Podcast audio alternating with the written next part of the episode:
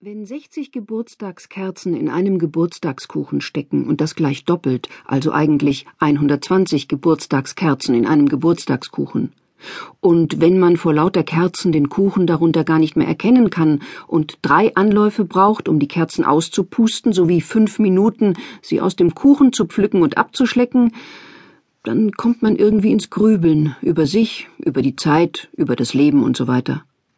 Doch während wir die Kerzen auspusteten, hielten wir uns fest an den Händen, mein Mann und ich, so wie wir uns 35 Jahre lang immer fest an den Händen gehalten hatten.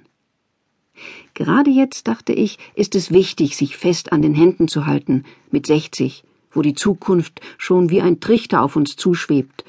Denn Herberts Mutter war als letztes unserer Elternteile erst vor kurzem gestorben, und ich weiß noch, wie mein Mann mir am Grab leise zugeraunt hatte, Jetzt sitzen wir in der ersten Reihe.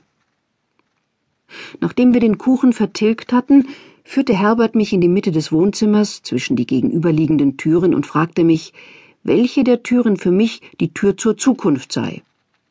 Ich sagte, natürlich die da direkt vor mir. Herbert legte mir die Hände an die Schultern, sagte, dann schauen wir ab jetzt nicht mehr dahin. Er drehte mich langsam um, sondern auf das, fuhr er fort, was hinter uns liegt. Ich verstand genau, was er meinte.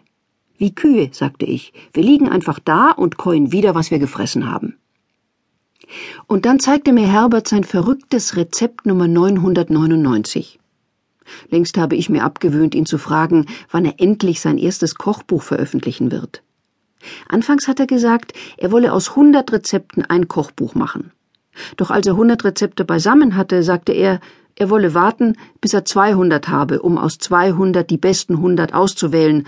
Und als er die 200 fertig hatte, brauchte er 500. Und mittlerweile sagt er seit Jahren, unter 1000 fange er gar nicht erst mit der Auswahl an.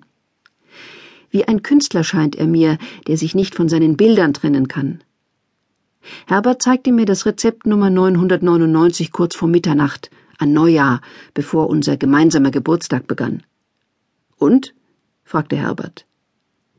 Ich wollte gerade etwas entgegnen, als es klingelte.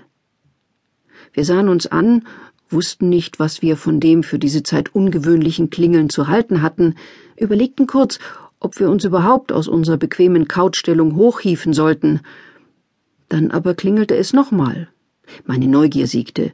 Ich stand auf, schnaufte kurz, ging durch den Flur, öffnete die Tür und draußen stand ein nackter Mann. Herbert und ich lernten uns kennen im Alter von 25 Jahren.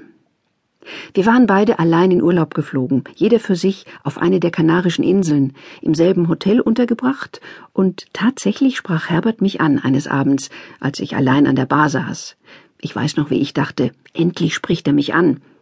Ich war ja damals nur auf die Insel geflogen, weil ich hoffte, jemand würde mich ansprechen. Er, wie er mir später sagte, war seinerseits nur auf die Insel geflogen, weil er hoffte, jemanden ansprechen zu können.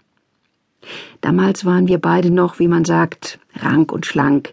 Ich wog nur exakt 63 Kilo, was man mir aber, weil ich hoch aufgeschossen bin, nicht anmerkte. Er exakt 95. Dort in der Bar sitzend waren wir ein wenig gehemmt zu Beginn unseres Gesprächs. Ich fand das einerseits süß irgendwie, sein Zögern, seine Behutsamkeit. Auf der anderen Seite nervte mich meine eigene Schüchternheit. Mensch, dachte ich, sag ihm doch einfach, was du willst. Aber ich traute mich nicht. Und obwohl wir beide den ersten Schritt der Begegnung irgendwie meisterten, dieses Austauschen der Äußerlichkeiten, den matten Fragenkatalog des Üblichen, die profane Was machst du, wo kommst du her Orgie, in der Hoffnung, rasch zum Eigentlichen vorzudringen, gab es einen Augenblick, an dem alles hätte kentern können das kurze Surren einer Stille, die ich nicht auszuhalten in der Lage war. Wenn ich jetzt schweige, dachte ich, wird er aufstehen, das Schweigen brechen wie einen Stab, sich für die Störung entschuldigen und mich allein an der Bar zurücklassen. Ich legte meine Hand auf den Bauch und sagte das Erstbeste, was mir einfiel. Das Kaninchen liegt mir schwer im Magen. Herbert sah mich begeistert an. Es hat dir nicht geschmeckt? fragte er. Nein, sagte ich, überhaupt nicht, viel zu trocken. Meine Rede, rief er und rutschte ein Stückchen näher. Und diese Banausen, er wies mit einer unbestimmten Bewegung auf die anderen Hotelbewohner, die haben doch keine Ahnung.